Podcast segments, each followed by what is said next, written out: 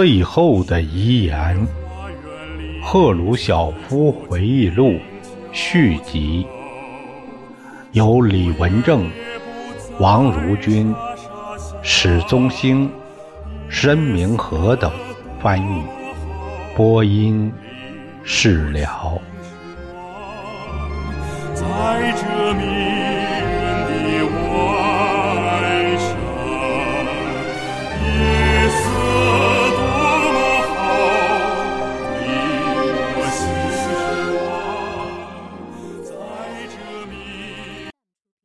涅克拉索夫以为要半个世纪才能做到的事儿，在苏维埃时代只需要三到四年的时间。我们不仅给处女地带来铁匠的铁锤，还带来了拖拉机、康拜因收割机、卡车、学校和医院。这些我在视察处女地时都亲眼看到了。只有一提到我在哈萨克的经历，我就会再一次感到高兴和激动。我是多么愿意沉浸在这里的！这样的回忆里，处女地告诉我们：只要有人民的信任，我们党就有多么富有的力量。事实上，处女地是我们的救星。今年就是很好的说明。我们今年没有下雨，这不再仅仅莫斯科地区。我自己算个小菜农，从我的小菜里。可以知道损失有多么大。当然，在回忆录里，我拿我这个小菜农开不少玩笑。不过，不下雨对我们国家来说可不是什么滑稽有趣的事儿。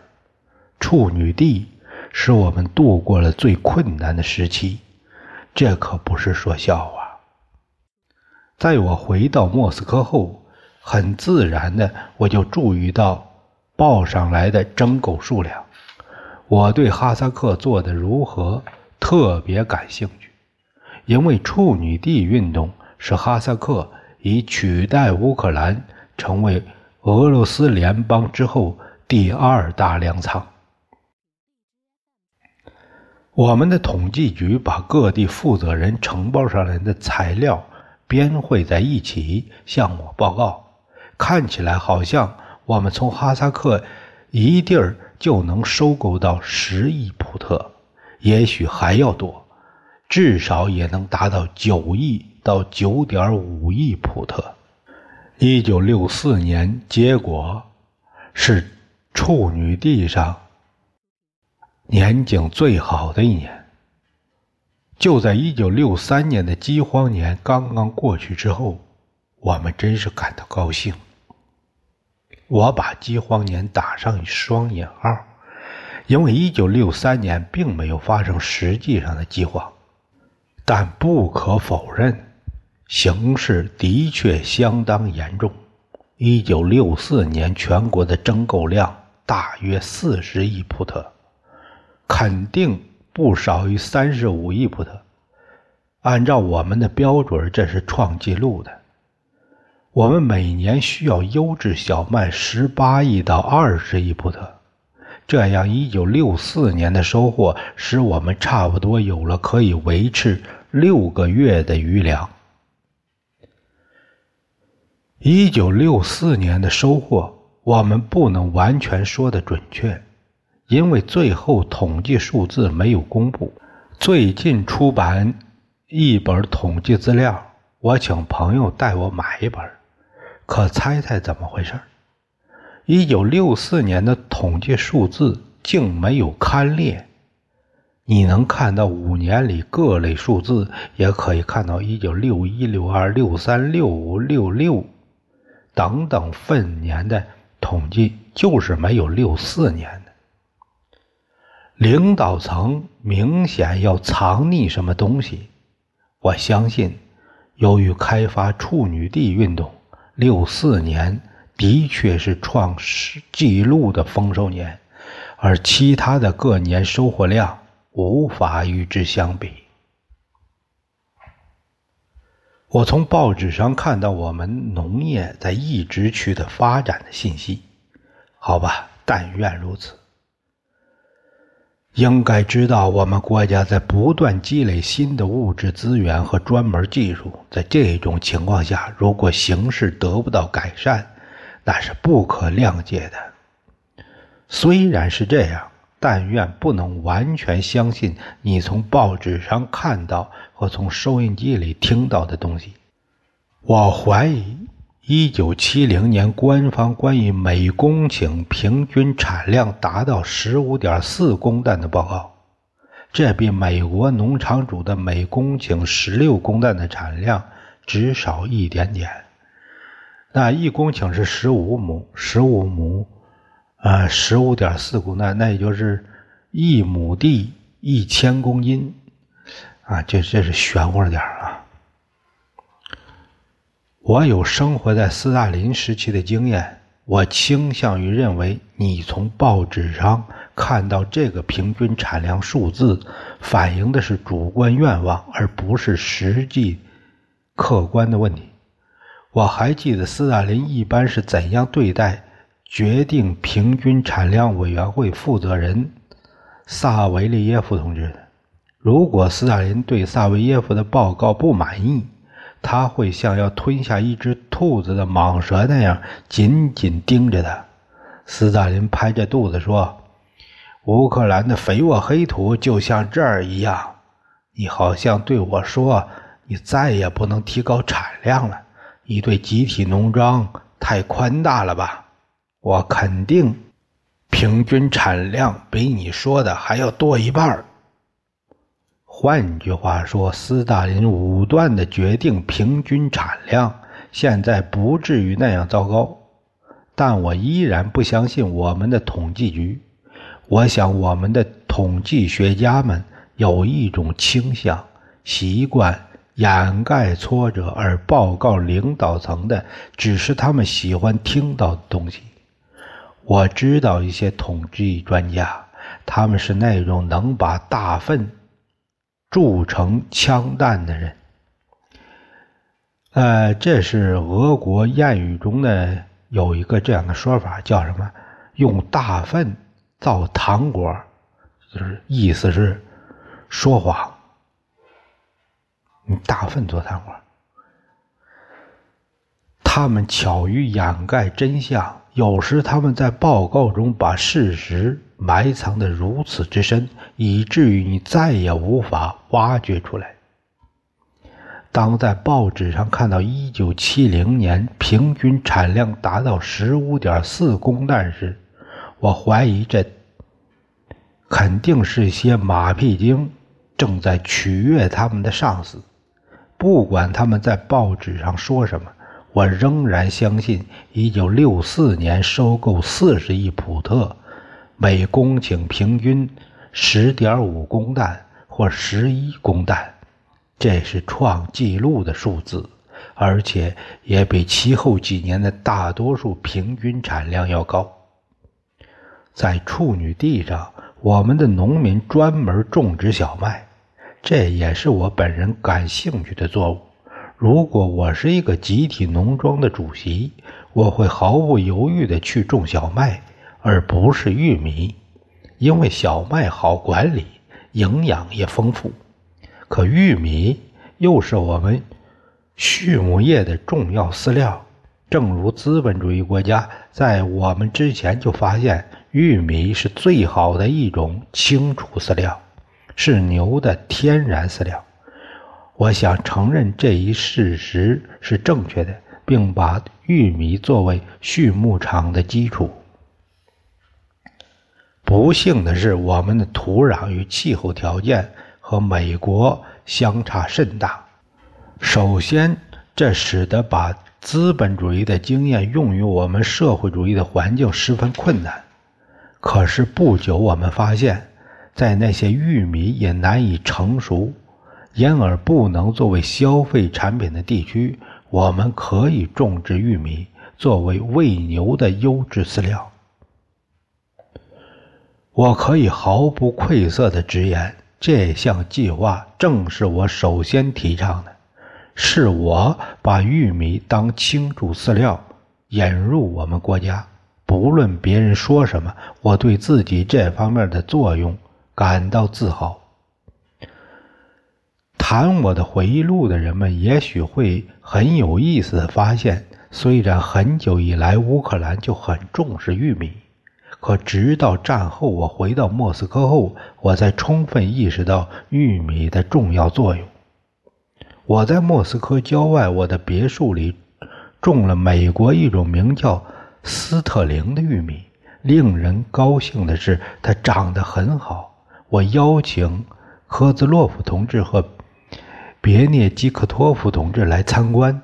科兹洛夫当时是中央委员会的农业部长，别兹吉克托夫是政府的农业部长。我经常和他意见不一致，可我尊重他的专业知识。这个。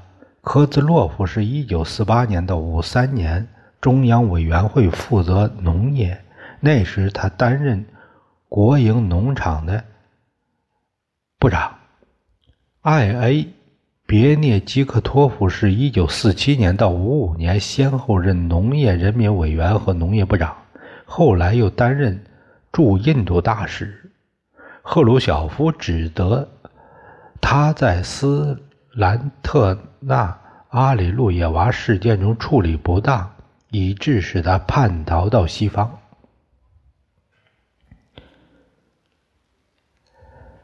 玉米杆长的高度超过了别涅基科托夫的头顶，他怀着很大的兴趣观察了穗子和杆子，高兴的笑了。这做青竹饲料多好啊！他作为畜牧业的专家。能算得出每公顷的饲料产量，并能算得出来这些饲料喂牛能生产多少牛肉和牛奶。我建议在我的别墅附近的奥河梁奥村的集体农庄进行试验性种植。农庄经营的很差，能坚持生产的确是个奇迹。我们选了一块大约一点五公顷到两公顷的地，种下这种玉米，结果令人振奋。我带着主席团的人去看试验的结果，多么让人高兴！为让人们看到玉米长的高度，农庄主席骑着马穿过玉米地，你连他的头顶也看不到，直到他返回路上为止。由于我的建议和这一计划付诸实施的决心，这个农庄成了全国最先进和收入最高的农庄之一。农庄偿还了债务，增加了农民的工资。原来，由于这个农庄经营不善而离去的农业工人也开始返回，甚至有些工厂工人为了多赚些钱，也到这里来找工作。当我们首次取得成功之后，我建议在较大范围里以玉米作为庆祝饲料。不幸的是，在我们苏联的生活方式下，有时候发生人们对身居高位者的建议的反应过分积极，结果造成刚刚开始的改进新措施走得太远。许多地区种植玉米的工作正是出现了这种情况。当我开始宣传玉米时，我的确相信，现在也相信这样做是正确的。可一些官员想迎合我，说的粗粗粗一些，就是一帮马屁精一样。他们不让农民有所准备，就开始大规模种植玉米，结果农民不知如何种，也不知道如何收获。这样，玉米作为庆祝饲料，名誉扫地。我这个推广种植玉米的人的声誉也受到损害。我不止一次的看过科诺托普同志，他那时担任莫斯科委的州委书记，对他说：“最好把推广玉米的运动停下来。”在我沿路开车过来时，农民把这顶工作弄成一团糟。我是希望集体农庄种燕麦，而不是笨手笨脚的去种玉米。莫斯科州的农民对燕麦更熟悉一些。我记得有一次，格列奇科告诉我，他有一个兄弟在哈尔科夫州的一个国营农场工作，埋怨强迫他们种植过多的玉米。我想格列奇科的兄弟说的对。我去找当时在乌克兰的波德格尔内同志讲了这些问题。你把玉米运动搞过火了，他反问：“不种玉米用什么喂牛呢？”他还絮絮不休地解释他没有别的选择，但我想他不过是在逢迎我。呃，说这个叫波德格尔内是乌克兰党政干部。一六四年赫鲁晓夫下台时，他替勃列日涅夫成为苏维埃最高主席团的主席。国家的名誉元首，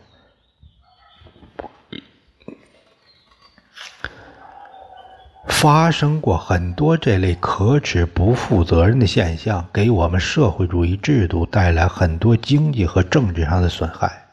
虽然存在很多干部的过火行动，但我仍然相信以玉米做清煮饲料是正确的决定。在一些地区可能遇到挫折的同时，也有一些地区获得了很大的成功。例如，离我现在居住的地方很近的第三高尔基农场，我与已故的塞苗诺夫同志密切合作，他是那里农场主席。有一次，我到他的玉米地去照相，如莫斯科州的某些农场一样，第三高尔基农场。他的玉米每公顷收获七百到八百公担，比最低的获利产量高两百公担。虽然这样，自从我退休之后，第三农场好像已经不再种植玉米，开始种植黄豆。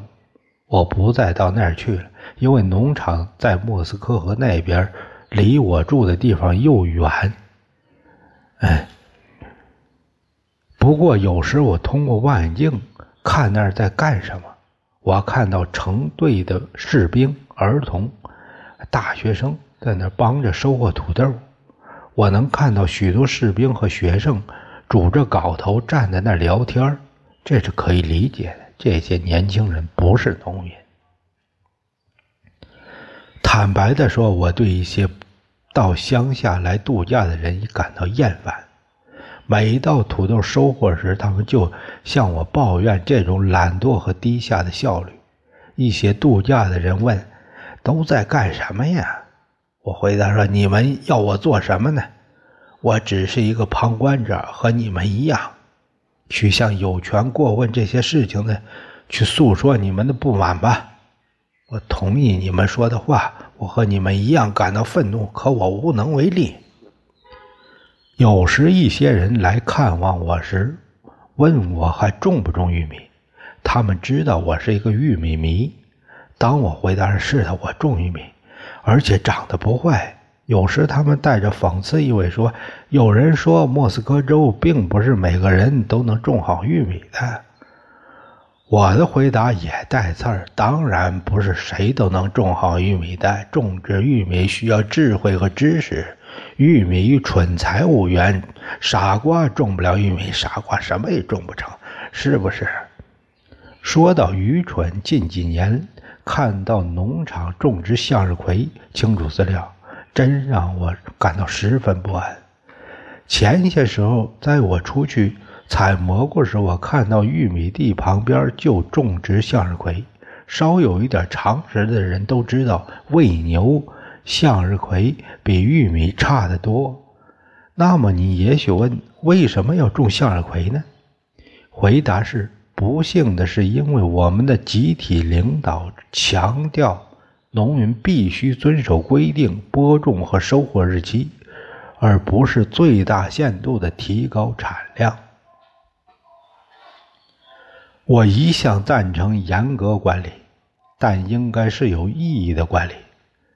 正如我一向主张采取行政措施一样，但行政措施也应该是有道理、有效的。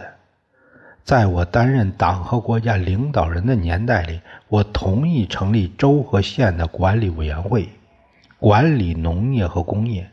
每个农业行政委员会都包含一个各地区农场和农庄代表组成的专门顾问委员会。州和县的管理委员会起调解和决策作用，他们在调解工作方面会比我们国家监察委员会做得好。监察委员会与其说是一个保证有效组织与提高生产的机构，还不如说是一个惩罚性的机构。关于决策方面，我认为，在有关种什么、怎么种、什么时候收获等问题上，管理委员会做出比全苏农业部更好的决定。各地区代表制能确保委员会。真正是自己做出决定，如何才能满足我们城市人口对粮食的需要？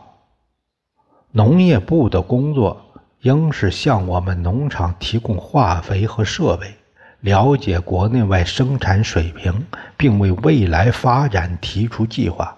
如果农业部要介入各个农场直接管理，不仅无效，而且有害。当地农艺师和行政人员比中央机构的任何人都更知道那里田地的局限性和可能，他们不应受到农业部的干扰。当然，农业如其他经济部门一样需要中央计划，但这不是各部的职责，而应由国家计划委员来完成。在我身居高位之时，不幸的是，我建议这种管理体制遭到否决。我们回到老的官僚主义和不负责任的机构上去，依赖农业部及其各地的分属机关。从此之后，把党委分成各自独立工业组织和农业组织的做法废除了。我们又回到老的行政机构。即统管工厂和农场的没有特征的领导机构，人们会说：“但我们还是有工厂厂长和农庄主席，难道不是吗？”是啊，我们有，但是我们国家有党组织向工厂和农庄发布命令成为习惯，命令从哪儿来呢？多半来自高高在上、不熟悉情况的。中央权威人士，其结果有害有多少呢？一些人会说，把州的领导机构分为工业、农业，那是草率从事，效率很低。但我认为，这比从集权领导机构来的小独裁者要好些。这个下面有个解读，说的1962年3月，中央全会决定中央委员会成立地区性的农业领导机构。同年11月，决定把州党委、州苏维埃和州执行委员会按工业、农业分开。64年10月，赫鲁晓夫下台不久，一次中央委员会就把这两项措施。就是农业管理地方分权和地方政权分成工农业两部分都废除了。仅几天前，我打开收音机，正好听到一条有关一个农业会议的消息。主要报告，我强调，主要报告是由科诺托普同志做的。他是一个很聪明的人。在他调到莫斯科州委之前，在科夏姆纳区委工作的时候，我就认识他。虽然他政治工作经验不足，但他是一个不坏的政治家。在他当前莫斯科州委第一书记的岗位上，也是称职的。但他受的教育是当工程师，不是农艺师。不考虑他学的专业是工业。而让他去做火箭技术的报告，那是愚蠢的，对吗？那好，让他在一个讨论农业问题的会议上做主要报告，那不是更加愚蠢吗？选他去做报告，这个事实本身告诉我们，今天的农业组织结构出了毛病。一个地区负责农业的人应该是一个专家，应该是一位专家农业官员，而且还应得到这样的对待。在我们经济的每一个部门，我们都有十分杰出、如宝石那样闪闪发光的人们，他们必须得到有关组织的支持。如果他们得不到这种支持，他们的光彩就会消失。任何群众大会、报纸宣传、正式会议都代替不了他们的作用。我曾听说一位从著名的契米扬泽夫农学院毕业的学生做了地板打蜡工人，而不是到集体农庄当农艺师或畜牧业专家。为什么呢？有人告诉我，他怎样能拿到比当农艺师更多的工资？这是很可耻的，这种愚蠢将导致效率低下和不负责任。我们培养了足够数量的农业专家，可我们没有把农业集体农庄的工作变得更具有吸引力。也许我们从农村而不是从城市中招收更多的农学院的学生，会有所补益。在我执政的时候，我们培养了相当数量的农业学家，可我们仍然需要培养更多的人。我们应该在农业管理方面增加专门人才。我曾就专业化问题写过一份备忘录，为了讨论各州县党委都传阅了，我也提了建议，中央委员会全会也批准了。现在认为这项建议是错误的，但我相信重新采纳我的建议的那一天还要到来。我为什么如此肯定呢？因为让没有受到相应教育的党的干部管理农业是不可容忍的。可这恰好是今天的现实。作为通例，提拔到县州党委书记岗位的人。都是学工科的，换一句话说，他是城市事务而不是农村事务的专家。这样，他们得到的管理农业的权利，而那些农业的专家的学识被白白浪费掉。在我在党和政府里处于领导地位时，我总到外省去视察农场。不管到什么地方，照例都是当地的领导人向我汇报。他们笼罩了当地执行委员会主席，更不用说农业专家们了。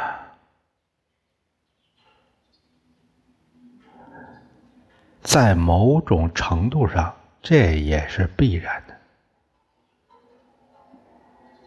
在我们的体制里，第一号人物总是党的负责人。但党应该严格的只起政治作用，技术问题应留给专家去解决。在技术日益复杂的时代，没有任何政治领导人能跟得上技术的发展。正如美国人告诉我们的那样，如想迎头赶上，我们的行政管理者必须是专业人员。和技术专家。